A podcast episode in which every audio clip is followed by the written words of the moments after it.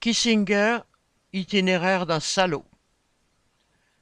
De Trump à Biden, en passant par Scholz, Zelensky et Macron, toute la classe politique a rendu hommage au boucher de l'impérialisme américain, Henry Kissinger, à l'occasion de sa mort.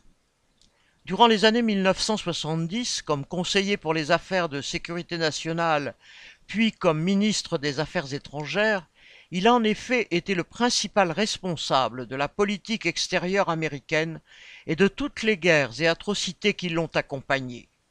Cela commença avec la guerre du Vietnam, où il torpilla les négociations de paix en 1969 pour élaborer ensuite un accord en tout point semblable en 1973.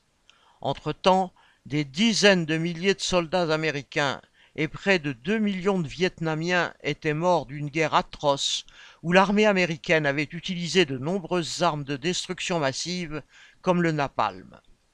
À la même époque, pour empêcher que du matériel de la résistance vietnamienne ne transite par le Cambodge, Kissinger ordonna des bombardements visant ce pays neutre, faisant des centaines de milliers de victimes civiles.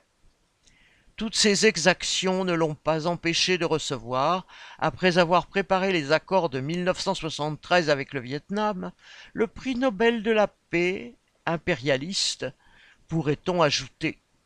Kissinger n'était, il est vrai, pas contre la paix si cela servait les intérêts de la bourgeoisie des États-Unis.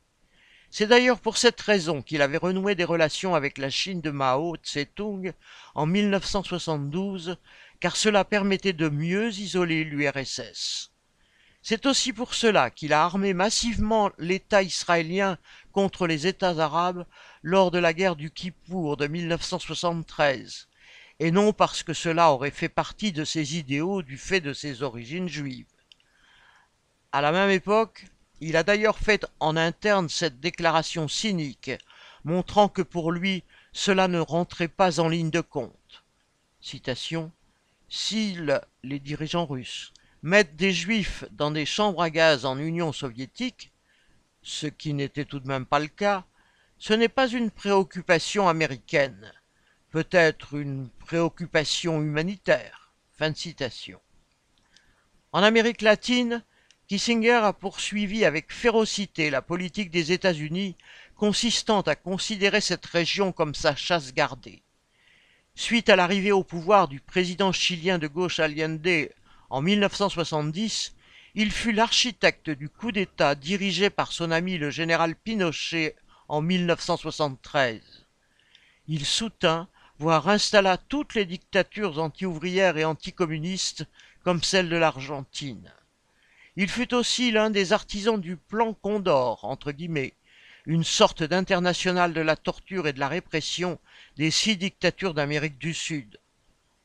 Avant comme après lui, la bourgeoisie impérialiste a pu compter sur les services de bien des salauds, entre guillemets, comme le journaliste Jean-Michel Apathy a qualifié Kissinger.